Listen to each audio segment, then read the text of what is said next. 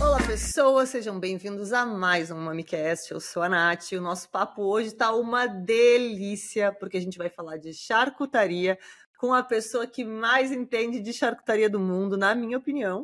E a minha opinião é que conta. Tô brincando, gente. Não, com um grande amigo nosso que é um mestre não só da charcutaria, mas de diversas técnicas culinárias. Mas o papo hoje é charcutaria, então eu quero convidar Jordano Tarso. Seja muito bem-vindo ao MomiCast. Feliz, muito obrigado. Ainda bem que eu tenho bons amigos, né, para falar essas coisas que levantam a moral da gente aí, né? Você se vende muito mal, Gil. A gente já falou isso para você. Você faz muita é. coisa muito boa e não vende isso. Então a gente vai vender para você. Obrigado. Não. Gente, olha só, a gente já falou várias vezes, tanto no Mami Instagram como no MamiCast, sobre Pinto Bandeira e sobre o restaurante Colheita, que a gente é super fã. O Gil é o chefe e proprietário do Colheita. É, tem uma, um, conceito muito bacana de gastronomia local. A gente até falou no episódio anterior, quando a gente estava conversando, estava conversando com a Júlia sobre Pinto Bandeira, a gente falou sobre colheita. E a gente falou: oh, se tiver tempo, sai do restaurante, dá a volta na quadra e vai atrás espiar a horta de onde vem a comida que o Gil está servindo, porque o Gil tem esse conceito de comida local, insumos locais, o máximo que puder fazer dentro de casa, se faz dentro de casa, e foi assim que você começou a produzir tudo, né? Você produz basicamente tudo que é possível de se produzir sozinho para servir no restaurante. Isso é muito legal. Então, quero começar te, te pedindo para apresentar um pouco do Colheita e desse conceito de gastronomia do Colheita. O Colheita, esse ano fez cinco anos, né? É, é uma propriedade que já era da minha família. E, e, e, eu sempre cresci com isso. A minha avó plantava e se comia o que se plantava, né? É, é, o tomate a gente tinha em determinada época do ano. Minha avó era muito relutante em mercado, assim né? É, a geração dela é a geração antes da, da geração Coca-Cola, assim, então ela relutava muito o mercado. Então o milho, a farinha de milho era milho que eles trocavam com moinho para ter a farinha de milho, né? Então é, foi meio que foi meio que natural trabalhar dessa maneira e entender que essa maneira era interessante, porque a gente conseguia produzir muita coisa, conseguia é, é, prover muita coisa, né? E, e aos poucos começou a, a, a, formar o nosso entorno, né? Hoje a gente já tem quatro ou cinco produtores aqui da região que entregam é, mini legume, que entregam fruta, que entregam flor, que entregam várias coisas que a gente consegue usar no menu. É, o colheita surgiu desse desejo de não ter um, um, menu, não ter um cardápio, não ter nada disso, né? E o começo foi, foi extremamente difícil. As pessoas chegavam e diziam: Ah, não sei o que eu vou comer, eu vou embora. E, puta, será que nós estamos fazendo certo? Será que é isso? Né? Vamos falar o menu, pelo amor de Deus. As pessoas chegam e vão embora. A gente é o fim da linha, né? A gente é o último estabelecimento é, de comida e de turismo, praticamente, é, em Pinto Bandeira, na nossa rua, né? Na nossa rota. Então a pessoa que vem até aqui ou vem porque já tem uma reserva, né? Ou porque caiu, chegou no fim da linha e disse: "Ah, vou parar para ver o que é". Né? E nós não tava conseguindo absorver essas pessoas que chegavam do nada, porque elas queriam saber o que iam comer, óbvio. Uh, no segundo ano já já se entendeu que uma parcela ficava, no terceiro mais, no quarto mais, e hoje a gente entende que o não menu, né, que é como a gente chama esse esse serviço daqui do restaurante, é, é o que muitas vezes as pessoas veem loucas para conhecer, para entender. Tem muita gente que está vindo agora que não quer nem saber o que é depois que recebe o prato, querem tentar adivinhar o que vão comer. Então isso está super legal, assim. O colheita, o colheita é, ainda é ainda é pequeno nessa nessa questão de, de, de volume de público, né? A gente sempre quis atender uh, um número bem restrito e bem exclusivo de pessoas né? É, mas a gente percebe que tem uma que tem uma mudança, que tem uma vontade de consumir isso muito grande. A gente fica muito muito feliz, né? É, mas é, é complexo, né? No início, quando você estava fazendo um menu não menu, num lugar onde isso não é muito hábito, sempre vai ter uma certa relutância e, e é uma, uma questão de persistência e educação até que o pessoal entenda e veja a maravilha que é isso. E eu acho muito legal.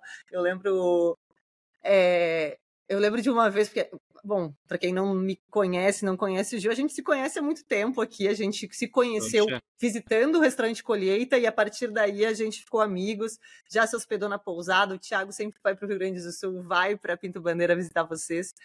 É, e eu lembro que a gente sempre acompanhava mais de perto isso. Gente, a, nossos pés de pêssego enlouqueceram e estão dando muito pêssego. A gente vai botar pêssego no menu. Aí vai o Gil colher pêssego e fazer geleia de pêssego no tacho, porque. Ah, é. deu uma chuva maluca e a planta tal brotou tudo antes da hora e tá tudo pronto. Vamos colher agora. Isso aqui vai entrar no menu. Então é uma coisa que depende muito mais da natureza você tem um certo planejamento, mas no final quem dá, as, quem dá as cartas é a natureza. Tal coisa veio antes da hora, isso vai entrar agora no menu. Isso é muito legal, porque é questão de sazonalidade no, no limite, não é? é? Essa fruta da estação, então eu vou no supermercado comprar essa fruta nesse momento. Não, você está plantando e quando ela resolve nascer, quando ela vai entrar no cardápio. E, isso, é, e esse controle de perto é muito legal, né? Você consegue ter uma. E não só do que você consegue cultivar, mas de toda a cadeia. Por exemplo, os queijos, eu, eu, sei que os queijos que vocês têm aí é de um produtor pequenininho também, de leite aí da região. É. De, sempre foi, você tem, sempre teve essa, essa restrição de somente insumos locais, ou começou um pouco mais amplo e foi afunilando? Na verdade, a gente começou mais fechado e hoje abriu um pouco, né? A gente começou só realmente com o entorno e, e aos poucos a gente foi mapeando é, outros produtores de queijo. Hoje a gente tem é, sete ou oito produtores de queijo que nos entregam queijo aqui do Rio Grande do Sul inteiro. É, Uruguaiana, Santana do Livramento, Ivoti. Então tem muita gente muito boa, muito boa mesmo, fazendo um puta produto que vale a pena mostrar para as pessoas. Vale a pena mostrar aquilo, vale a pena fazer com que aquela pessoa, né, aquele produtor seja conhecido é, por mais uma, duas, três, quatro, dez pessoas, porque faz um trabalho super legal. Então a gente começou bem, bem em torno, assim, né? Teve, teve uma época que, que lá no começo que a gente até mapeou o, o nosso fornecedor mais longe, sem contar é, proteína, sem contar carne, né? Que esse aí a gente trabalha com alguns frigoríficos específicos. É, era 30 quilômetros daqui. Né? Então hoje, beleza, a gente tem uh, Uruguaiana, que é longe pra caramba, é, Santana do Livramento, que é longe pra caramba. Ah, já se tem uma logística muito melhor para essas coisas do que se tinha 5, 6, 10 anos atrás. Né? Os produtos chegam aqui super bem acondicionados, super bem é, feitos, né? bem organizados. Teve, teve uma, uma profissionalização do, do artesanal e do autoral muito grande nesses últimos anos é, que vale a pena mostrar. Então, uh, hoje a gente abriu, né? É, na época que vocês vinham mais aqui, que vocês estavam em Porto Alegre, a gente tinha um único menu, né? Que era um, menu completo, com é, boas-vindas, snacks, né? Entrada, prato, prato principal sobremesa. Hoje a gente tem é, três menus. A gente tem o um menu completo, a gente entendeu uma demanda das pessoas que vinham com um pouquinho menos de tempo, né? O menu, o menu completo é uma hora e quarenta, duas horas, dependendo do fluxo, né? Do, do dia. Uh, montamos um menu reduzido, que são alguns pratos do menu completo, uh, um pouquinho mais rápido, né? O, o serviço para quem tomou café tarde, a gente tinha muito esse problema, ah, tô hospedado, mas tomei um puta cafezão da manhã, e o que, que, eu vou fazer agora? Não vou conseguir comer, vou comer quatro da tarde, não sei o que eu vou comer nesse horário. É, e esse ano, agora em janeiro, é, a gente lançou um menu que chama Peculiaridades. Esse menu, é, ele é praticamente todo fora daqui. Né? É um menu que é um menu de produtos, né, de super produtos que, que a gente foi mapeando e foi conhecendo é, no decorrer desse tempo de, de, de restaurante, de gastronomia, de viagem. Né? Então, uh, tem bastante fruto do mar, algumas coisas super peculiares que é super difícil de encontrar, tem nesse menu. É, tem algumas carnes mais exóticas, né? É, fazão, enfim, que, que, são menos comuns a gente encontrar e conseguir comer em algum lugar. É, é um menu maior, né? Uma, uma quantidade de pratos maiores. Né? Todos os pratos são relativamente pequenos para conseguir chegar no final do menu e aproveitar a sobremesa. É... é sempre importante lembrar para as pessoas que vão lá, quando chega o primeiro pratinho, não achem que vocês vão sentir fome, vem zilhões depois desse. É, É, é a gente está com o tempo conseguiu fazer uma boa, uma boa, não educação, mas fazer as pessoas entenderem que todos são muito pequenos, mas, mas são, são muitos pequenos, né? Exato. É, então, é, no menu completo são nove pratos. No menu reduzido são cinco pratos e o peculiaridades são no total dá onze pratos com amos bush e, e uma pré-sobremesa. Esse eu não provei ainda. É, esse entrou agora. Esse entrou é tipo fácil. um menu, é, é quase um menu com uma curadoria de produtos interessantes que você encontra e sabe que não vão ser disponíveis em qualquer lugar. Então você, ó, traz, é. cuida bem e serve. Isso, é, isso é então, bem legal tem, também. Nesse e menu onde... tem hum. o camarão carabineiro, né? Que, é, que foi um, um, super produto, super comentado, né? Nesse ano que passou. E que o barco demora seis meses para trazer esse camarão para o porto. Né, pesca profunda, 1.200 metros de profundidade. Então é um item que talvez seja difícil, a não ser que vá num lugar extremamente específico, que esteja com isso no menu, da pessoa conseguir comer, né? E a gente achou que era super legal trazer essas coisas que são é, super produtos que a gente consegue encontrar aqui para ter nesse menu, né? Nesse, essas peculiaridades que não são todo dia que a gente consegue mexer e provar, né? Até porque o restaurante está instalado exatamente dentro de uma região vinícola, é, de uma cidade que tem um, uma fama muito grande, é pequenininha, poucas vinícolas, mas bem célebres. A região tem denominação de origem agora, tem um fluxo turístico que também gira em torno do vinho.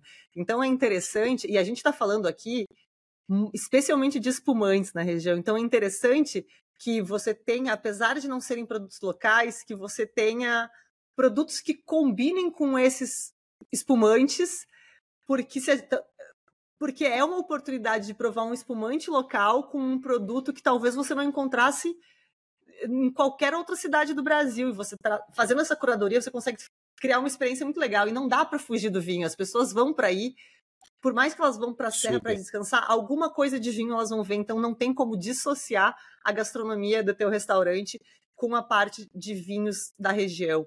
E pensando em parte de vinhos da região, a gente está falando de vinhos mais delicados, geralmente brancos ou tintos leves, especialmente espumantes. Então faz todo sentido que o menu também tenha à disposição esse tipo de coisa peculiar, peculiar, peculiar. Nossa, travou a palavra geral aqui. Peculiar, que vai elevar esse espumante, né? Que vai elevar esse produto. Então, é, é, super interessante esse tipo de curadoria, de trazer produtos novos e trabalhar eles dentro do menu. E onde é que entrou para você a charcutaria? Você já era um charcuteiro artesanal quando abriu o restaurante ou começou? Porque eu sei, eu te conheço há bastante tempo, eu sei que é ser curioso, né? Qualquer coisa que você vê, você precisa aprender a fazer, construir algum equipamento que te ajude a fazer, constrói uma câmera maluca, uma câmera maluca. E a charcutaria veio antes do restaurante ou veio depois? A, a, com força veio durante, veio no processo do, do restaurante. A gente já fazia. É, meu avô já fazia salame, fazia um copo, fazia um torresmo, né? Na, na época que a, meus, que a minha avó era viva, enfim, é, meu avô, a gente tinha criação de porco, vaca, galinha, tinha tudo. Hoje a gente eh, restringiu um pouco é, a criação porque precisamos de muita mão de obra para conseguir tocar tudo isso. Ah, né? sim, porque eu não, eu não, comentei esse assunto, né? Eu falei que você tem uma horta, que você toma conta, que usa os insumos, mas eu esqueci de falar que você também cria os bichinhos, né? É. E, e aí a charcutaria, é, é, é com o tempo, é, é, pensando e repensando sobre o processo, entendendo o que está acontecendo, prestando atenção no, no formato que as coisas acontecem na charcutaria, são memórias muito claras, assim, né? Do meu avô fazendo salame no, no, na casa onde eles moravam, né? Que é a casa do lado do restaurante. É... E, e, e, a memória do aroma, a memória da visual, né? Fotográfica, de ver aquilo tudo pendurado no porão, de, de ficar pensando, pô, mas eles botam um montão de sal, mas não nem estão pesando nada, né? Não, nem sabe quanto foi. Uh, e aí depois eu sou inquieto, né? Como tu já disse, o cara vai tirando as provas, as provas uhum. reais, assim. Tá, mas eles salgavam desse jeito. Se eles salgavam desse jeito, vamos testar se funciona. É, salgavam assim porque era o jeito que faziam ou porque era o jeito certo? É descobrir, se, descobrir qual era o certo ali. Né? É, e aí tá. Então vamos pensar uh, num termo técnico, a charcutaria hoje gira numa base de 2% de sal. Um quilo de carne, 20 gramas de sal. E eles, quando faziam salame, eles faziam parecido com um bolo, assim, em cima da mesa. E aí eles mediam quatro dedos de altura, faziam aquele, aquele bolo bem quadradinho, bem retangularzinho, e deixavam um branquinho de sal em cima. Eu digo, tio, eu vou fazer isso, eu vou ter que fazer isso aí. Porque eu não vou conseguir sossegar na minha vida se eu não testar isso. Cara, deu 1,9, 2, 2 e 1, até 2 e 2% de sal. Então era um formato que eles faziam que é bizarro. É, é, dava certo. Né? Ah, e, e a minha memória olfativa principal é quando meu avô defumava o salame. Eu achava que eles estavam defumando o salame, botava no porão, pendurava numa porta, né? Era uma porta antiga, cheia de ganchinho para pendurar o salame.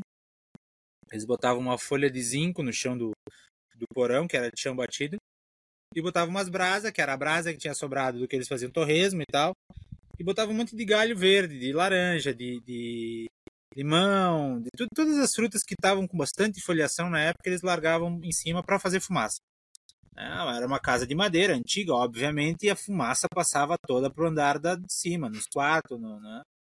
E então ficava tudo cheirando. E disse: Ah, por muito tempo eu ouvi muita gente dizendo que estavam defumando o salame. E aí, quando a gente começa a estudar a, a, a química do que precisa acontecer para ser um salame, é, que, que, é uma mudança de pH para que é, é, tenha um pouco mais de acidez, para que muitos dos, dos patógenos que podem se alojar nessa carne moída não consigam se proliferar, eles precisavam subir a temperatura por um ou dois dias. Então a fumaça não era para deixar gosto. E deixava era para aumentar pouco. a temperatura. Era para aumentar a temperatura por um ou dois dias. Então é bizarro. E aí tu pergunta para os antigos, né, para o pessoal mais velho, tá, mas por que se faz? Porque é assim. Tá, mas por quê? porque tem, é assim. tem a prática, não, não tem a teoria, não sabe nem explicar, só sabe que é assim que funciona. O que você fez foi pegar uma prática é. ancestral e, e, testar com as técnicas modernas, peso, e, e para ver, é. ah tá, é assim, faziam isso por causa dessa razão. E, tem... e lógica total, assim. Eles eram muito intuitivos, eram muito bons, né? Tem alguma coisa que você é, usa muito, que ainda, vamos lá, nesses testes, né, de ver o que, que faziam no passado e testar cientificamente. Tem algum que ainda não faz sentido, mas que no final o resultado fica melhor se você usa do passado? e diz, olha, eu não sei, até agora eu não consigo explicar, mas isso aqui que meu avô fazia fica melhor e eu faço também.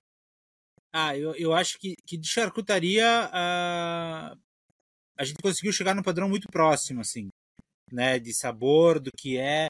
O meu avô não usava nenhum tipo de nitrito, nenhum tipo de nitrato, então as charcuterias que a gente usa principalmente para o nosso consumo, é, não tem nada nem de detrito, nem de conservante, acidulante, corante, a gente não usa nada. 100% então, natural. usa um rigoroso controle de temperatura né, e tempo. Trabalha com um pouco mais de camada de sabor, mais pimenta para ser um antibactericida, mais alho, mais, né, tudo, tudo com um pouquinho mais de excesso, um pouquinho mais carregado de sabor, mas consegue fazer tudo super bem. O que eu percebo e que aí não é nem não é nem de charcutaria, é, é, é a minha avó faleceu já, uh, mas é nítido comer a galinhada que a minha avó fazia, comer a galinhada que a minha mãe faz e comer uma galinhada que eu faço, a minha não chega nem aos pés da que a minha mãe faz. E a da minha mãe não chega aos pés da que a minha avó faz. E por muito tempo eu fiquei encucado com isso. Tá, mas o que que tu põe? Tá, mas vamos lá, vamos, vamos, tentando Vamos achar, repetir aqui. Tentando achar a prova real química, biológica, sei lá, do, da onde, para que aquilo fosse algo descobrido. Né? Vou descobrir, vou fazer uma descoberta e vou entender como ela faz o, o, o a galinhada. Não tem como. Aí o que que tu coloca? Ah, eu coloco cebola, alho, cortam de qualquer jeito, porque né, na, eles não têm mais tempo, né, né? corta de qualquer jeito e bota duas colheradas de coloral e era isso. E digo, tia, mas não pode? Aí o cara faz um caldo, usa uma base, não sei o quê. É, a única explicação que, que a gente conseguiu tirar disso é que a minha avó fez aquilo um milhão de vezes. A minha mãe fez 100 mil. Você vai fiz, precisar chegar na idade delas até ficar. Eu fiz mil, né, entendeu? Então é, é, a prática que vai que vai transformando o processo e vai transformando o produto. Nem tudo tem a ver com química, física, biologia para a gente conseguir acertar sabor e prova real de tudo. Na charcutaria, que bom que muita coisa é exata, que a gente conseguiu entender muita coisa e hoje consegue é, repassar muita coisa, né? A gente tem um cursinho é, presencial, então tem seis módulos aqui no Colheita que gente ensina a fazer charcutaria. E a gente tem esses mesmos seis módulos é, numa plataforma online, a pessoa compra de onde tiver, enfim, consegue assistir as aulas, consegue tirar dúvida com a gente, enfim. Então conseguiu explicar um pouco do como é esse processo, é, principalmente de respeitar o tempo, né? E, e, e, o que a gente fala é que basicamente tudo é carne, sal e tempo. Qualquer das charcutarias vai envolver essas, essas três, é, esses três ingredientes, né? E aí o restante é, é camada de sabor, é bom. Se a gente estiver falando de um salame clássico italiano, ele tem que ter um pouquinho de vinho tinto. Então precisa ter para ele ser característico, para dar aquele toque característico, né? É, e, e, bem na verdade sobre sobre muitas coisas de antigamente a gente parou de de tentar descobrir os porquês. Tem muita coisa que a gente vai vai para casa né da, da, desse pessoal do interior, das vozinhas, enfim, e, e, faz grosso, ele tenta fazer uma massa, né? E, e, e é muito legal porque elas fazem pão, assim, uns pão lindo, umas coisas gigantes. A gente levou o pão que a gente faz aqui, né? Pão de fermentação natural, todo, todo aquele rolê, cheio de alvéolo, cheio de buraco. Cara, e, e, aí corta aquele pão e a ideia delas é, pô, mas vai me escapar toda a geleia nesses buraquinhos aí, né? É, entendeu? É, vamos Sim. parar de entender que o pão delas é mil vezes melhor que o nosso. E elas fazem pão, fazem pão ao mesmo tempo que vão lavar louça, que cuida das crianças, que joga milho para as galinhas. É, é uma ciência muito maior. Não dá para tirar a prova real de tudo que acontece, né? Não, é surreal. Para mim não existe exemplo maior do que o feijão da minha avó. O Thiago cozinha bem, faz um feijão bom pra caramba. A gente não adianta, o feijão não fica igual dela não fica igual dela. Eu não sei se é a cebola que ela coloca, se é o tipo de alho que ela usa, se é a mão, a sujeira da mão que tempera, não sei. Mas ele pode ficar perfeito, mas não, não é igual. Tem, tem, coisas que eu acho que é só a repetição mesmo, é prática. Talvez o horário, aquela mania que, que a minha avó tem de começar a fritar alho às 8 da manhã, talvez seja isso. Talvez o meu alho tenha que começar a fritar às 8 da manhã para ficar bom. Mas tem algumas coisas que é difícil de explicar, não tem muita, não tem quimicamente, e, e tu é um estudioso, né? Então tu, tu busca a explicação química, a, a, a explicação matemática, até porque num restaurante cozinhar em um restaurante é diferente de cozinhar em casa para os netos, né? Então, tu precisa da parte de tu precisa saber as medidas para as coisas funcionarem. Tu faz essa pesquisa e mesmo assim não bate. Tem coisas que não que, que só a nona faz mesmo. Tem é. coisas que só a nona faz. Mas aí eu ia te perguntar uma coisa. Você estava falando que já cresceu num meio em que os seus avós é, faziam embutidos, você cresceu com a memória de ver aquilo pendurado, etc. Mas no passado, a maioria desses embutidos eram embutidos de porco, salames normais, assim. E eu te conheço muito bem, eu sei que você faz embutidos assim, ó, diversos. É... Como é que foi esse processo? Você começou fazendo os mais simples, de onde é que veio essa curiosidade de despertar? Você já deu uns embutidos aqui para a gente, Thiago? absurdos, com temperos absurdos, maravilhosos, coisas que eu nunca tinha provado. Da onde vem essa inspiração na hora de testar temperos novos, diferentes do que aquela carne geralmente está acostumada a levar na cura, de fazer essa, essas experimentações? De onde, é que, de onde é que te inspira? Na, nesse, nesse ponto que a gente tenta usar menos químico possível ou não usar químico, a nossa pesquisa sempre parte. É... O que vai melhorar com isso? Ah, vou usar, sei lá, um anti. Eu, eu vou usar uma fonte de nitrito natural. Eu vou usar é, salsão. Eu preciso tentar fazer com que essa peça tenha uma cor mais legal. Eu gosto do, do salsão. Eu tenho uma lista de 20 coisas que tem nitrito, que podem me ajudar com isso. Né? Ah, mas aí se eu colocar hortelã não vai ficar bom. Se eu colocar uh, alface não vai ficar legal. Mas se eu colocar salsão talvez funcione. E aí é teste, né? É Você parte então do princípio você parte do princípio utilitário que aquele ingrediente pode trazer para a charcutaria e a partir das opções utilitárias para aquele problema você escolhe o sabor. Muito legal. É, a gente sempre tenta fazer, principalmente a charcutaria, pensando onde quer chegar. É, vai ficar muito tempo, vai ficar pouco tempo, é muito grossa, é muito fina, é carne de gado, vamos misturar, vamos fazer meio a meio. O que, que nós vamos fazer? Bom, entendemos, a gente entendeu onde quer chegar. É um salame bem maturado que tem um pouco de erva doce para ter uma, uma característica de um finocchio italiano, que não necessariamente precise ser, né? mas a gente quer uma característica dele.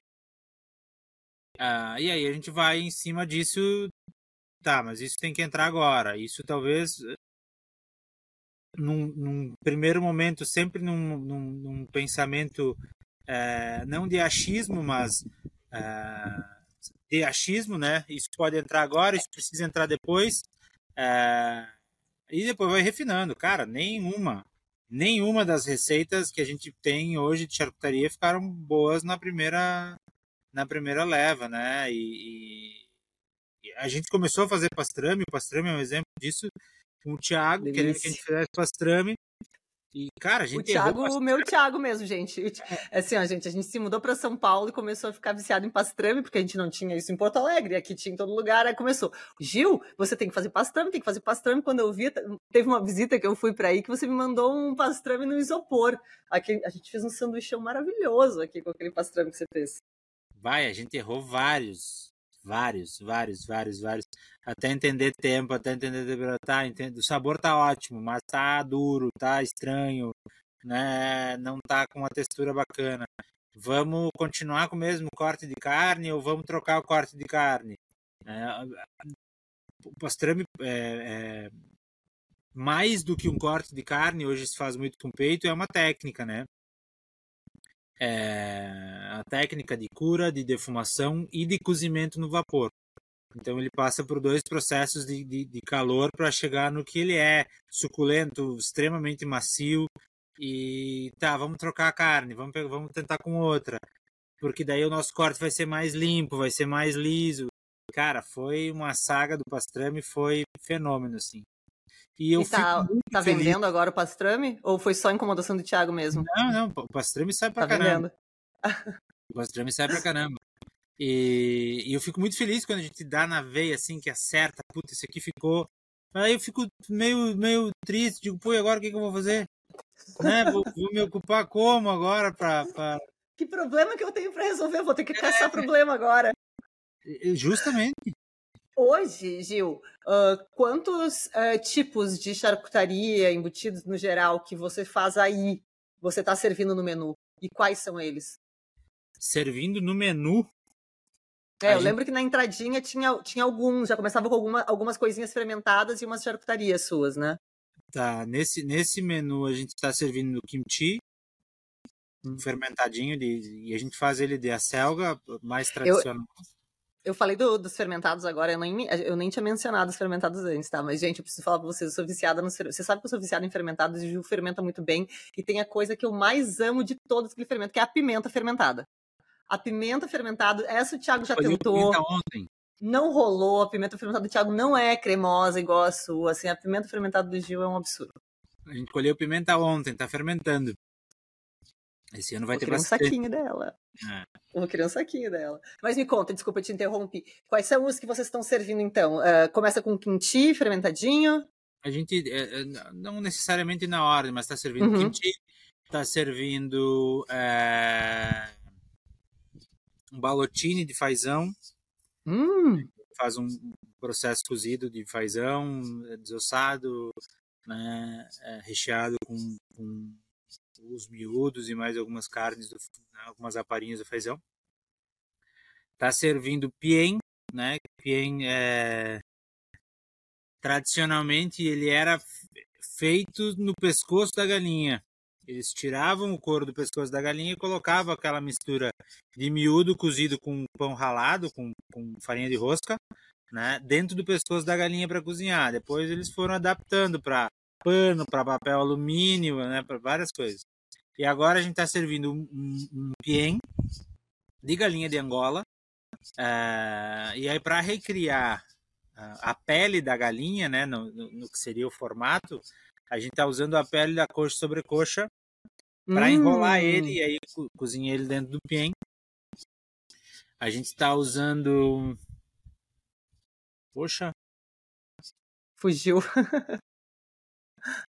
Eu lembro que vocês serviam um lardo, vocês tinham um presunto. Guanciale, a gente está servindo num prato. Guanciale. Um guanciale. Qual foi é. aquele que você deu pro Thiago? Um, um, pernil. De que que ele era? Era cordeiro? De ovelha. Curado? De ovelha, curado. Aquele lá era bem presunto maluco. Presunto cru de ovelha, é. Presunto cru de ovelha. Foi maluco aquele lá. O que, que você e... tem aí do lado? Tá com, tá com charcutaria aí ao redor também? Não, tem várias, várias, várias, várias, várias. Salame. Isso é, tudo, isso é tudo feito por ti. Isso é tudo feito aqui. Hoje a gente faz aqui uma, duas, três, quatro, cinco, seis, sete, oito, nove, dez, onze, doze tipos de charcuteria que a gente faz aqui.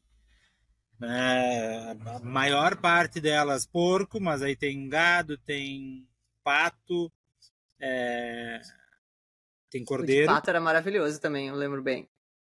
De pato, é maravilhoso. O pato, o pato é o, um dos poucos que nunca mudou, assim. Desde que a gente começou a fazer ele,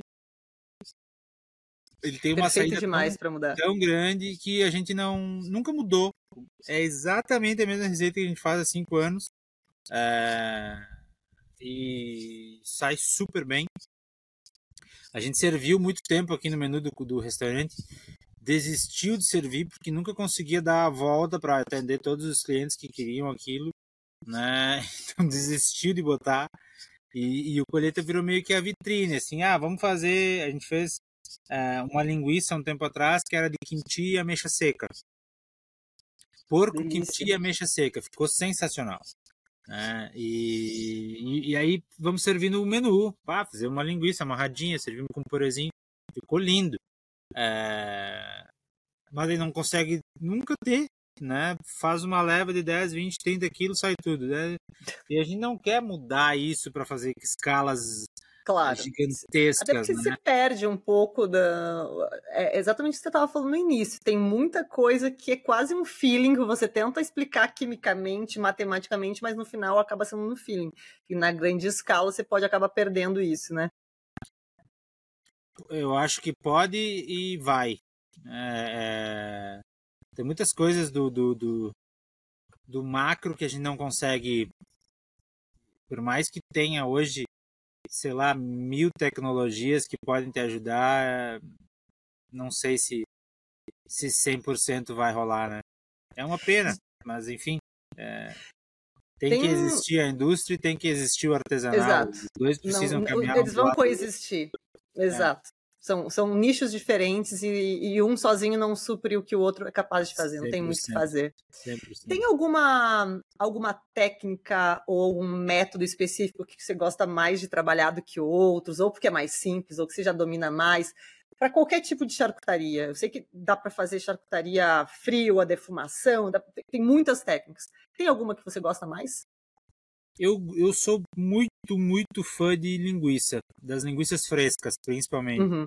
É, linguiça fresca, para mim, é o que, que mais emprega, assim, é, o terroir, o DNA de quem está fazendo, porque tu vai usar o que tu tem no teu redor, né? É, tem cebola, vai cebola. Não tem cebola, vai alho. Não tem cebola e alho, salsinha e cebolinha. Né? Então tu vai, tu vai colocar naquilo é, exatamente o teu DNA, exatamente o, o, o, que tu prevê que aconteça e como, como é rápido, né? Fiz hoje e vou comer hoje ou vou comer amanhã, uh, a tua chance de ajuste é muito rápida.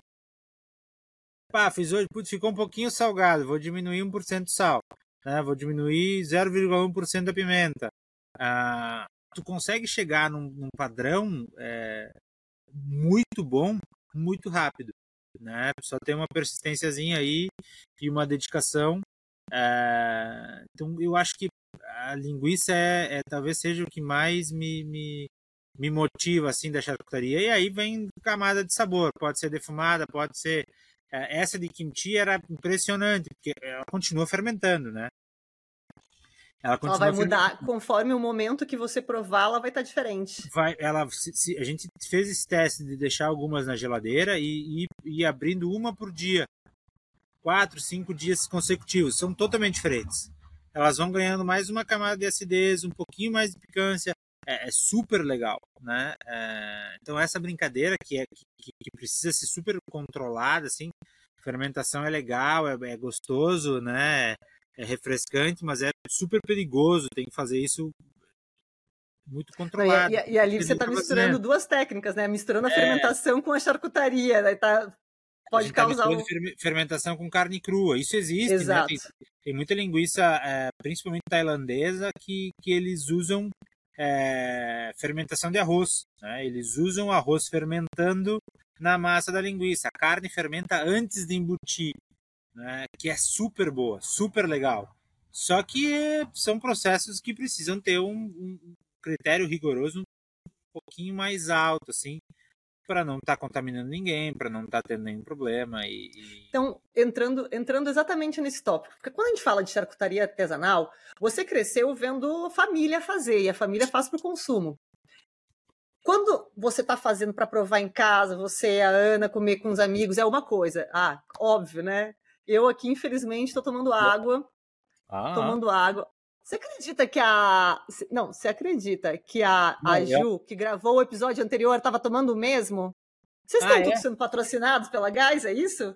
Eu tava oh, com essa mesma garrafa. Tava com a mesma garrafa, o mesmo rótulo. Fica a dica, Dani, patrocina nós. Fica a é, dica. É, manda uma garrafinha para eles aí, pelo menos uma de presente para agradecimento, que os dois botaram de graça e nem era o assunto espumante, já entrou aqui. Uh, me perdi na minha pergunta, vamos lá. Eu tava. Ah, sim, claro, lembrei. Uma coisa, você cresceu vendo uma produção para consumo próprio, que é como a gente uh, cresce vendo no interior, né? Os nossos avós fazendo vinho para consumo próprio, é, fazendo a linguiça para consumo próprio, mas o que você está fazendo é para um restaurante. E aí existe ali um, um limiarzinho de o, até onde você pode ir é. e o que, que te segura por causa do restaurante. Então, o que, que você considera assim que são as práticas cruciais quando a gente fala de produção artesanal, mas para um restaurante? Eu chamo de fator cagaço. Fator cagaço, ótimo. É. Fator cagaço. Então, é, a gente, a gente, principalmente nos primeiros dias, pesquisou bastante sobre sobre o músculo, né? Então tem inúmeros estudos que falam que peças de músculo inteiro têm menos propensão a ter contaminação. Tá? Então copa, presunto cru, lombo, isso tudo é mais difícil de acontecer uma contaminação. Pode acontecer, mas é mais difícil. Quando tu moe, tu tem muitos pontos de contato com o oxigênio. Então a contaminação pode ser maior. O que, que a gente faz? Primeiro de tudo é esterilizar tudo que a gente vai usar.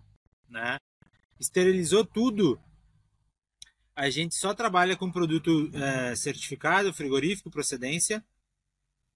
É, é, muito legal, é muito, muito bacana comprar a galinha do vizinho, o porco é, do, do, tiozinho que cria, é, mas é muito perigoso. Né? Então, não estou dizendo que não deve ser. Eu conheço muitos lugares que, que tem é, locais em casa para abater animal que é melhor do que muito frigorífico que eu já entrei, né? Super limpo, super organizado, tudo de inox bonitinho. Eles têm a bota lá, eles têm um negocinho para limpar o pé na chegada da bota. É... Não tem problema, né? A, a diferença é que a gente se preserva um pouco mais. Claro. Entendendo que aquilo veio com uma procedência. Com né? Hoje, hoje a gente tem. Uh, a gente só compra de produtor que a gente tem rastreabilidade total do produto. A gente sabe a fazenda que veio, sabe quanto ele andou para chegar no frigorífico. No frigorífico sabe quanto tempo ele vai demorar para chegar aqui, qual a temperatura ele chega.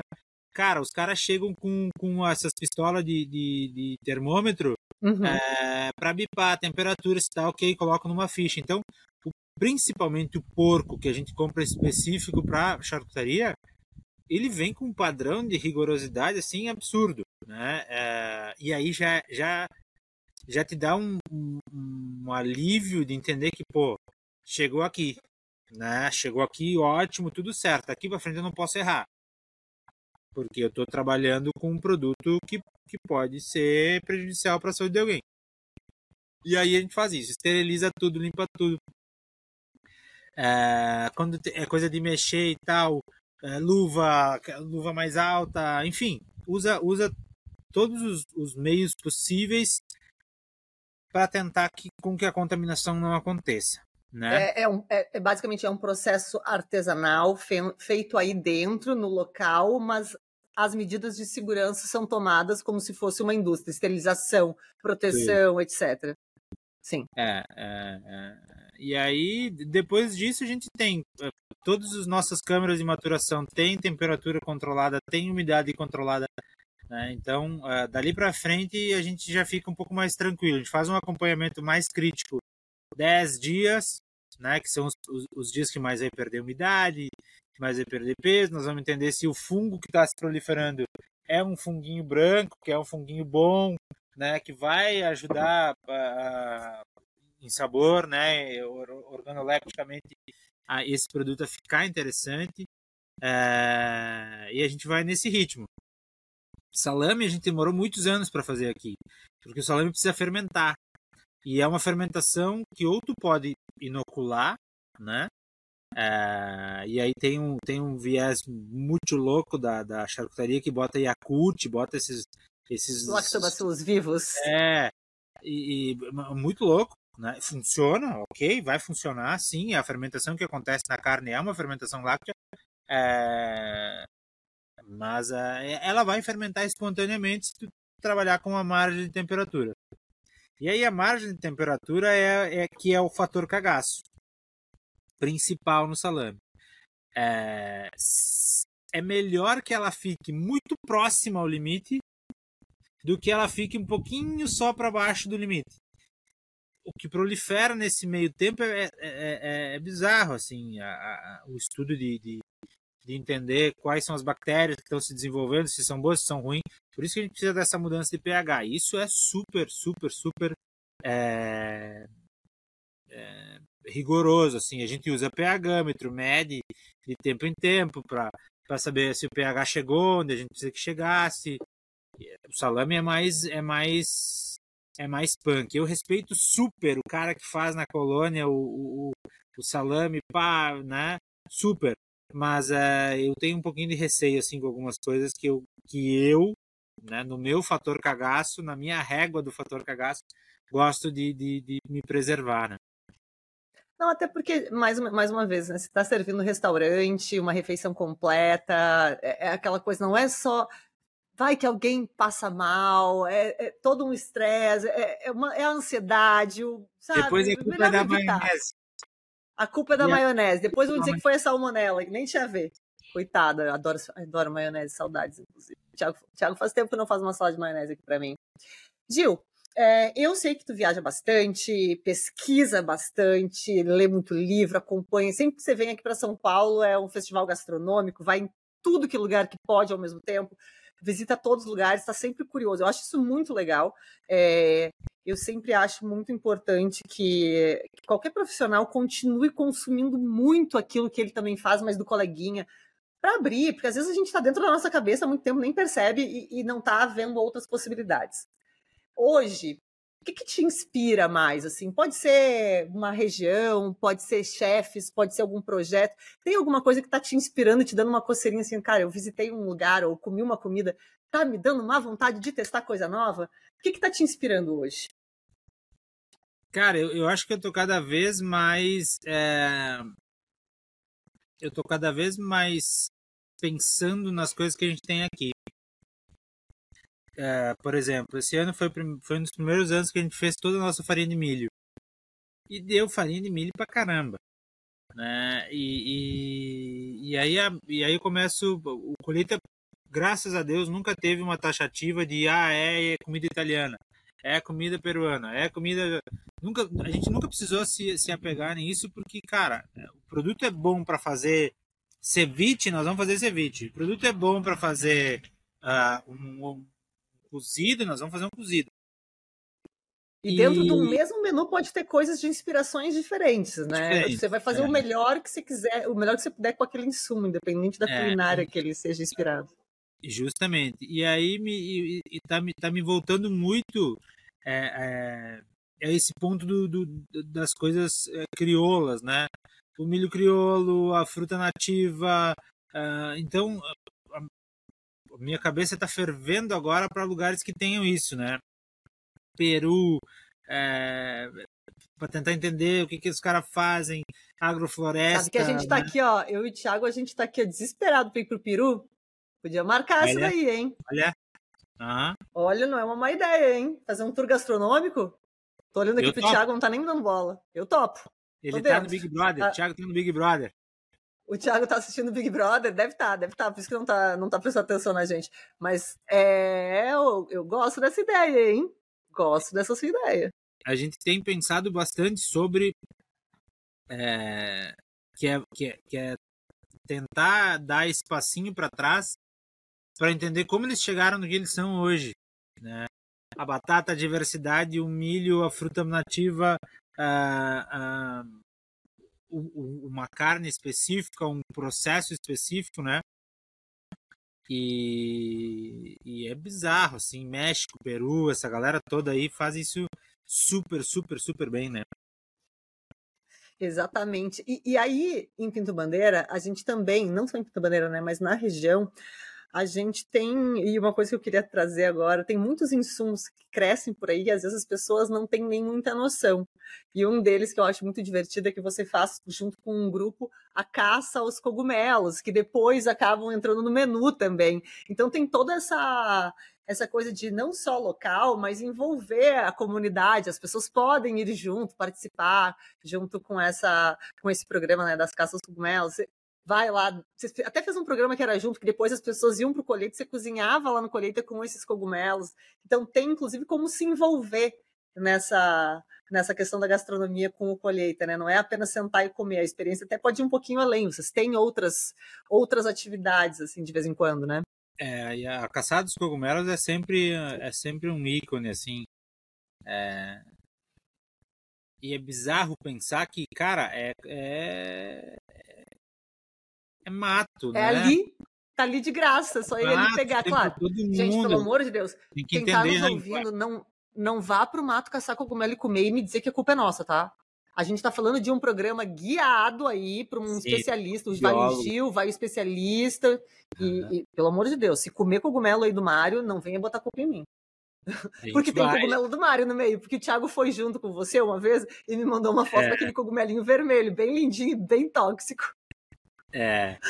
E, e a, a, gente vai, cara, com, com o biólogo, né? Faz turmas restritas, 15, 18 pessoas, dependendo do lugar que a gente vai. E a gente vem para cá, o biólogo faz toda uma introdução, faz toda uma, uma amostragem de, de, de, alguns cogumelos que ele, que ele secou e tal, para né, mostrar. Uh, e a gente faz um menu, né, bem pensado, porque Cogumelo é um produto que pesa bastante, então comer cogumelo em excesso pode pode fazer mal, né? É, não não necessariamente precisa ser o cogumelo ruim para fazer mal. E então a gente leva, cara, faz um menu de seis, sete passos onde todos eles têm um, algum ponto de cogumelo. O cogumelo vai do boas-vindas até a sobremesa. É super legal. Geralmente a gente faz três turmas por ano, né? É, sempre no outono. Então a gente deve lançar as datas uh, nas próximas semanas agora desse, dessa experiência. E, cara, o ano inteiro as pessoas pedem. Tá, já foi o cogumelo, e já tem, e tem. Não, e quando é que é o negócio dos cogumelos? O ano inteiro, cara. A galera, a galera uh, alucinou. E quando começou isso, há quatro, cinco anos atrás, a gente pensou, cara, isso é, é uma febre que vai durar um ano, dois anos no máximo, e era isso. Cara, é. Nada. Continua. Assim, a, galera, a galera se empenha e, e, e, vai com roupa e traz bota e é super legal. E a gente faz. A gente vai pro mato, faz uma caçada, o biólogo acompanha, identifica algumas espécies. Dependendo do que a gente acha, a gente faz um, um, algumas coisas no mato mesmo, né? Tem, a gente leva uma churrasqueira e então grelha uma linguiça ou faz uns cogumelos que, que encontrou, que dá para comer mais tranquilo. Os que podem ser consumidos crus, a gente faz um carpaccio e serve cru, né? É super legal, super, super legal. E aí vem para cá, come cogumelo, tem um almoço, passa o dia, o biólogo tá aí para identificar, enfim, responder pergunta, né? E a galera fica enlouquecida, assim, é super legal. É, é hoje é talvez legal. seja a atividade mais legal que a gente faz aqui para mim, é essa, porque a gente vai, vai para fora, é, vai pro campo, a galera caminha, pisa no barro e, e aí tu pensa, às vezes tu, tu pensa assim, tem umas pintas que tu disputa, não vai.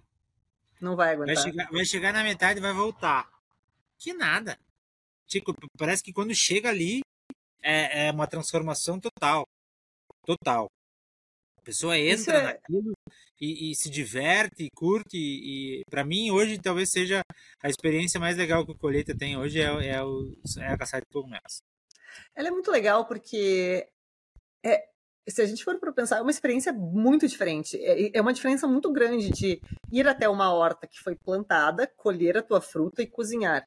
Ou colher o teu legume e cozinhar. Você está indo para um lugar onde nada foi plantado, onde a coisa brota da natureza e você tem que caçar. Já começa com, a, com essa coisa da aventura, né? Eu não sei se vai ter, a gente acha que vai encontrar.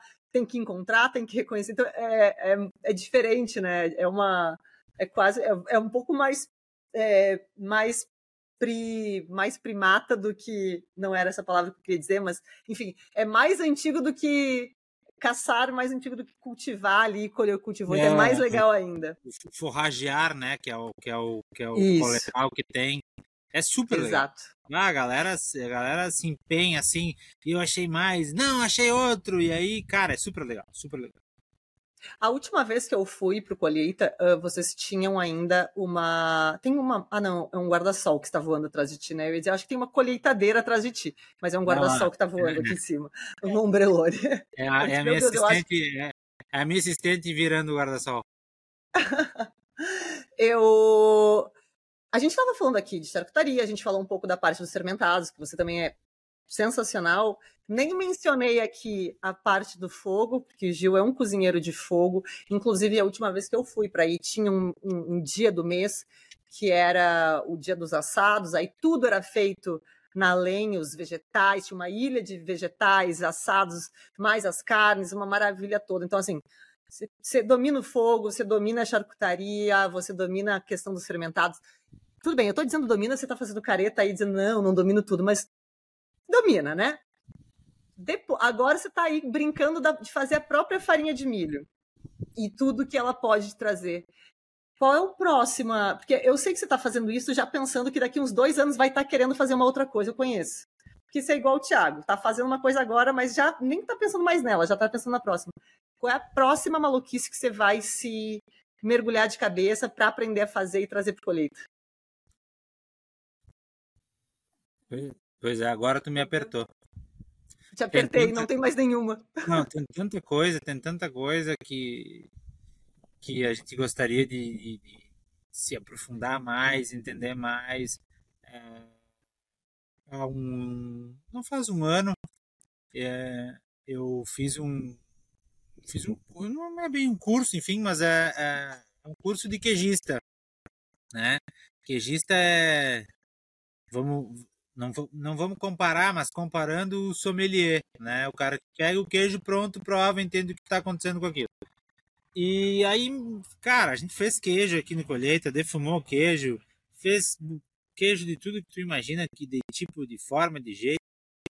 Talvez seja uma coisa que, que ali eu fiz para entender, porque eu queria entender como funcionava, eu queria entender como era, e eu tenho muito essa coisa de, ah, vou fazer uma vez para ver qual é que é.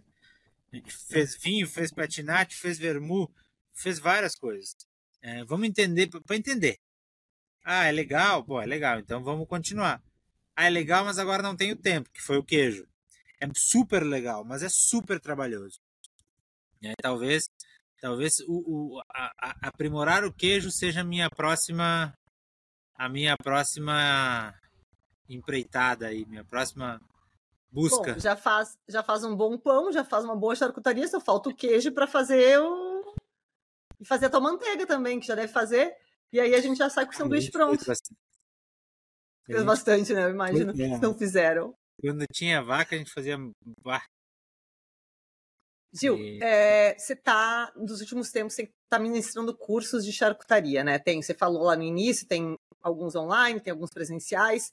É, o que, como é que funciona esse, esse primeiro contato dos seus alunos? Assim, com, com que tipo de charcutaria eles entram em contato vão aprender a fazer? Como é que começa, assim? Para quem vai começar com o curso seu, por onde ele vai começar? Quando a gente pensou em lançar esse curso, a gente demorou. Muitas pessoas pediam, a gente demorou muito para para talvez encontrar o formato perfeito para fazer isso. O formato perfeito para a gente, né? E eu, eu tenho uma, uma concepção dos cursos que é ah, a pessoa faz um curso, vai para casa e não faz mais nada. Tá, é legal, fez uma vez, mas e, né?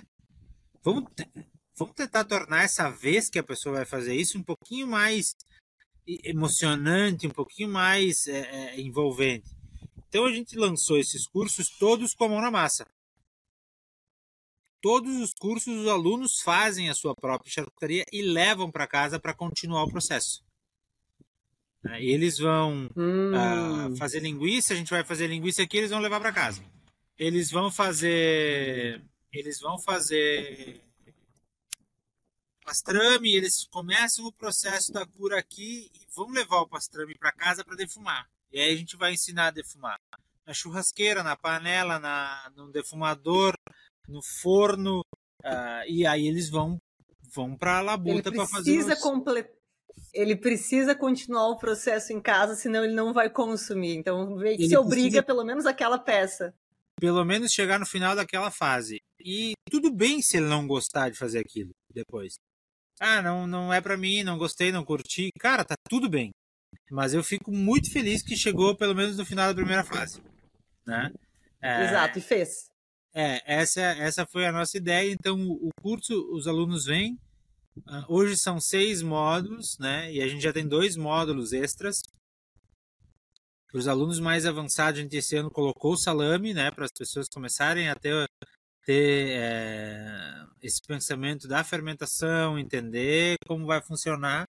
Então, eles vão fazer linguiças frescas, vão fazer curados de curta maturação, vão fazer copa de porco, vão fazer bressaola de gado, vão fazer presunto cru, defumado, e eles aprendem pastrame e bacon. É, a gente tem um módulo de cozidos, então é, mortadela e presunto cozido. E temos um módulo de peixes e frutos do mar. Aí vai fazer salsicha de peixe, vai fazer gravilax, vai fazer. Alheira, essas coisas todas, que delícia. É, e então a gente baseou o curso todo em experiência. A pessoa precisa colocar a mão. Eventualmente tem alguém que não quer, cara, tem luva, não, tem várias, tem vários, né? Uh, nunca, nunca tivemos nenhum aluno, são entre o online e o presencial, 400, quase 500 alunos. Nunca a gente pegou algum aluno que não quisesse se envolver com aquilo, né? Então, super legal. E, e não temos pretensão nenhuma de mudar esse, esse ritmo desse curso, né? É fazer eles colocar a mão na massa e pelo menos terminar uma vez o que começaram para entender se aquilo é legal ou não. E tudo bem se não for, e eu fico muito feliz porque muitos continuam fazendo, mandando foto, né? A gente tem aluno da primeira turma que volta e meia manda um bacon, manda um, uma linguiça. Pô, tá fazendo alguma coisa, é super, super, super legal.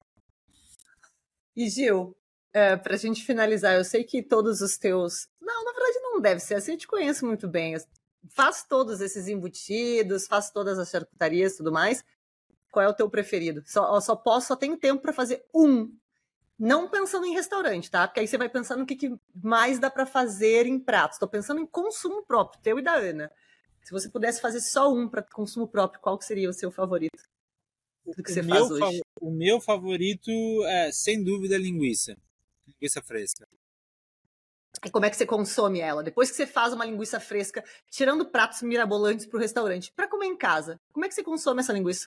Na, na sei lá, 95% das vezes é grelha, churrasqueira, né? A gente tem Arrozinho o... de linguiça de vez em quando. É, é, não, e aí a churrasqueira sempre é a mais. Hum, claro, para poder fazer. É, para fazer um arroz de China, para fazer um omelete com linguiça. E os outros 5% talvez sejam as que a gente faz na panela. Ah, chegou, tá corrido e tal. O que, que nós vamos fazer? A gente coloca a linguiça congelada numa panela com dois dedinhos de água. Quando a água secar e a linguiça caramelizar, ela tá 100% no ponto. Gente, eu nunca e... fiz isso. A água é... secar e a linguiça caramelizar. Eu tô fazendo tudo errado, então. É super. Quando ela tá congelada, assim, que, que é pra ser rápido, a gente coloca ela na panela e praticamente cobre ela com água. Liga o fogo quando essa água secar e ela der aquela caramelizadinha no fundo, a linguiça tá cozida. Tá, tá, tá tostadinha, com caramelizadinho, tá sequinha. Já soltou aquele excesso de, de, de, de, de líquido, de gordura, assim, que, que geralmente solta, né? Esse é, esse é o ponto rápido. Mas isso acontece poucas vezes. Geralmente o, o nosso ritual é. Churrasqueira é, mesmo. É, é, a sexta de noite, a sexta do cozinheiro, né? Que é o domingo de noite, a gente acende a churrasqueira. O Thiago, quando estava quando estava em Monte Belo com a função do container, comeu algum churrasquinho no domingo aí com a gente. É, me fazia inveja, porque eu já estava aqui em São Paulo abandonada sozinha. Eu, não aí, cozinho, é verdade, eu não é cozinho só para mim, não cozinho só para mim, vivendo só de quê? delivery, e eu com delivery peço o quê? Hambúrguer. Então eu tava vivendo de hambúrguer e o Thiago vivendo de, de churrasquinho e charcutaria artesanal do colheita. Eu não poderia viver em São Paulo, não, não, não poderia, não. Eu comeria hambúrguer cinco refeições por dia. Olha, a gente passou por esse trauma, mais ou menos, não só do hambúrguer, mas de, especialmente de culinária asiática, coreana e outras culinárias que a gente não tinha contato uh, em Porto Alegre. A gente passou assim, ó, semanas e semanas e meses e meses repetindo as mesmas comidas, porque eram coisas completamente novas pra gente, assim. Então, depois de um tempo, obviamente, a gente acalmou, a gente cozinha muito mais em casa do que a gente pede, do que a gente sai. Mas a gente acaba saindo mais quando vem alguém de fora, ah, vamos levar o pessoal. Mas no passado, nossa, a gente era dois viciados em comer tudo que tinha na cidade de hambúrguer, você sabe, né? Eu sou viciada em hambúrguer. Então, uh, todo dia eu peço pro Thiago fazer um hamburguinho, assim, algumas, umas duas vezes por semana cola. Umas duas vezes por semana é. cola pra mim. Não é sempre. Mas é complicado aqui o excesso. A gente você sabe, a gente tá sempre te chamando, né? Volta e meia a gente sai e o Thiago diz: aqui eu vou ter que trazer o Gil aqui eu tenho que trazer o Gil, aqui eu tenho que trazer o Gil, porque o Gil vai gostar disso aqui, disso aqui, disso aqui. Sempre, tudo, tudo que a gente vai, ele pensa, que tem que trazer o Gil, o Gil tem que vir para levar o Gil.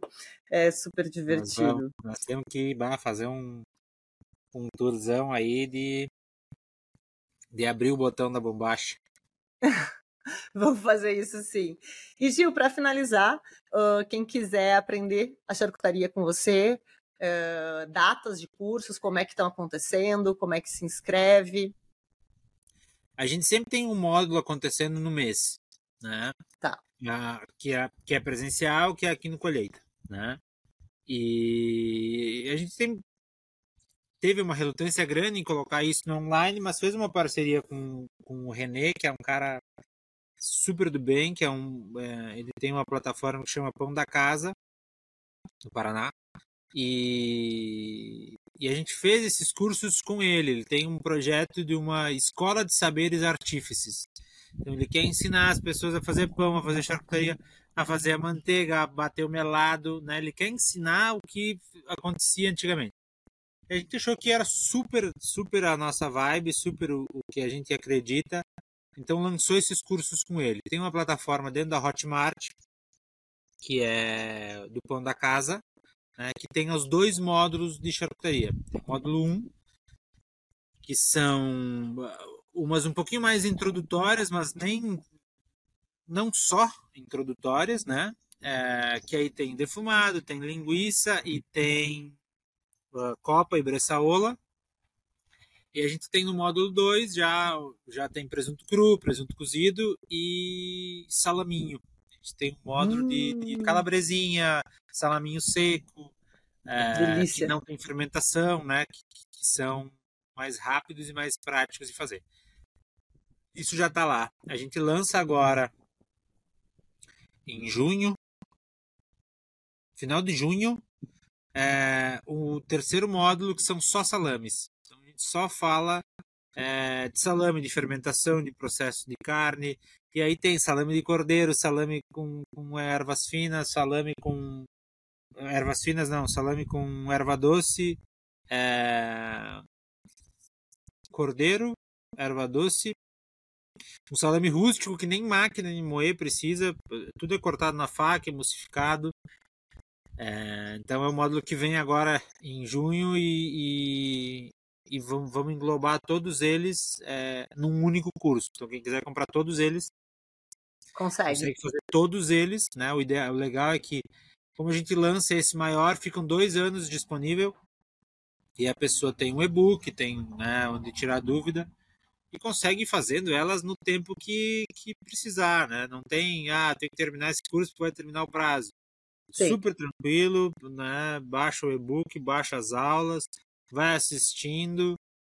Quando se animar, vai ali no açougue, se não tem outro processo, pega um pedacinho de carne e, e, e vai fazendo.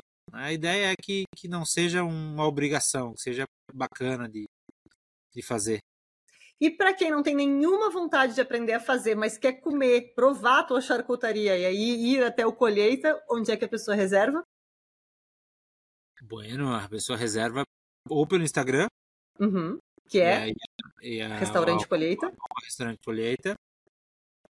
Ou pelo nosso telefone de reserva, né, que tá lá no link do Instagram. Tá. Chama aí a Cláudia e a Ana, que estão na linha de frente, respondem super rápido e espero todo mundo que está ouvindo e assistindo aqui. E lembrando que tem uma pousada junto aí ao restaurante, então quem achar que comeu demais, bebeu demais, não tem mais condições de se mover, tá tudo certo. É só é só andar dois passos, tem um quarto para dormir. É isso aí. É, claro, tem que reservar também, né? Não, não esqueça que se reserva o restaurante, é melhor reservar a pousada junto já. É, é a pousada, a pousada é uma. A gente tem é, a gente já teve entre essa casa que a gente tem o restaurante e uma casa que é lado aqui, a gente já teve 11 quartos. E, e não era bem a vibe do que a gente estava querendo fazer aí. A ideia sempre foi ser mais exclusivo, mais restrito, né? É, então hoje o, aqui em cima a gente tinha cinco e tirou dois. Tem, temos três acomodações só. E a gente está sempre aqui, vai ter contato com a gente, vai ter convívio com a gente, enfim. E lembrando que no café da manhã, lembrando que no café da manhã tem tem embutidos artesanais aí do, do colheita, né, gente? Você não, não é só no almoço isso, não. Tem não, no café, café da manhã da também. Tem, às vezes tem uns queijinhos autorais bem diferentes, bem legais pãozinho autoral, bolo autoral, tudo autoral, uma delícia. Tudo. O bolinho agora é bolinho de milho com o nosso milho, com a nossa farinha. Nossa. Ah. Esse, daqui, a pouco você vai começar o quê? Criar a semente do, do milho para vai voltando etapas, etapas, etapas, cultivar, é. fazer criação de minhoca? Tem, a gente tem para fazer adubo, é. Já tem minhocário. Já tem tudo. É complicado. Eu tô muito atrasada. Gil, eu amei esse papo. É, eu sei que a gente poderia falar de muitas outras coisas dentro da charcutaria, mas como é só uma introdução, eu nunca trouxe esse papo aqui. A minha ideia era mais entender um pouco e trazer para o público as, os tipos de charcutaria, o que, que é mais fácil para quem está começando, dá para aprender, é, quais são as dificuldades né, de fazer artesanal, mas servir para o público, para que as pessoas não comecem a achar que vão fazer no apartamento de qualquer jeito e servir num restaurante, porque sim, tem normas. E, e, eu acho que foi um papo muito legal, mas a gente tem tantas outras coisas para conversar que agora que a gente abriu a porteira do, do bate-papo online, a gente vai fazer mais, tá? É, deixa o teu Instagram, então, para o pessoal te seguir também no teu pessoal. O meu é arroba Gil Tarso. Gil Tarso. Então sigam o Gil Tarso, o restaurante Colheita. Tem mais algum para seguir? Não, Gil Tarso e Colheita tá bom, né? É, é. Acho que tá bom. Então tá. Tá ótimo. E e aí, lá no Instagram do Colheita, você se encontra informações sobre os cursos, sobre a caçada de cogumelos, é, sobre os produtos, o menu que está sendo servido. E não só o menu que está sendo servido, porque ele é um não menu, mas consegue dar uma bibliotada nos pratos que saíram na semana, porque muitas vezes os pratos vão mudando aleatoriamente conforme o que está dando no pé. Isso. Então, é, dá para acompanhar ali, ver o que está sendo servido, é, tirar dúvidas, reservar, fazer reserva para curso, enfim. Vocês encontram tudo lá. Que mais, Gil... mais, hum. mais, uns 20 dias ou 30 dias a gente está lançando o espaço onde a gente tinha um pomar aqui do lado. Vai virar jardim, né? Um jardim com container, com comidinha mais democrática, mais rápida e um espacinho para eventos aí. Você não sossega, né? É. Não sossega. Não. não basta as outras 25 operações que você tem que eu nem mencionei aqui. Meu Deus do céu. Jordano não, não sossega. Bom, Gil, eu quero te agradecer pelo teu tempo. Eu sei que com a quantidade de coisa, agora fazendo até a própria farinha de milho, você deve estar sempre ocupado. Eu já fiquei por aí, eu sei como é que você é. Então, quero te agradecer demais por tirar esse tempo para bater esse papo comigo. E agradecer a Aninha também, que eu sei que está aí do lado, provavelmente me ouvindo e convidar todo mundo que está nos ouvindo para visitar a Pinto Bandeira, para visitar o restaurante Colheita. É um dos nossos restaurantes favoritos. A gente indica sempre para todo mundo que está indo, não só para Pinto Bandeira, ah, estou indo para Serra Gaúcha. Vai dirigir até Pinto Bandeira e vai comendo colheita. E já vai com a tarde livre, que você não vai conseguir fazer nada depois, que vai ficar comendo e bebendo lá sentado vendo a vista. Já aviso todo mundo. Então, estou aqui reforçando o convite. Vão a Pinto Bandeira, vão até o Colheita, é uma experiência incrível. É, a, a, comida feita no local, tudo feito no local é maravilhoso. Gil, obrigada. Ah, obrigada mais uma vez. E é isso. Pessoas, espero que tenham gostado. Se ficou alguma dúvida, podem mandar para mim ou mandar direto para o Gil. Se mandarem para mim, eu não souber, eu mando para o Gil. E nos vemos na próxima sexta-feira, ao meio-dia. Um beijo e até a próxima. Beijo.